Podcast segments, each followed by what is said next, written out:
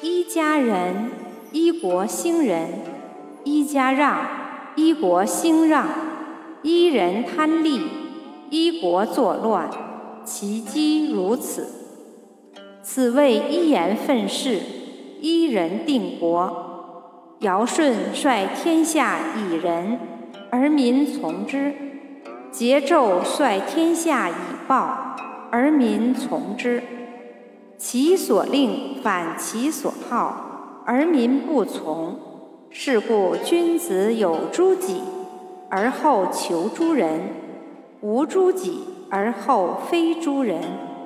所藏乎身不恕，而能御诸人者，谓之有也。故治国在其其家。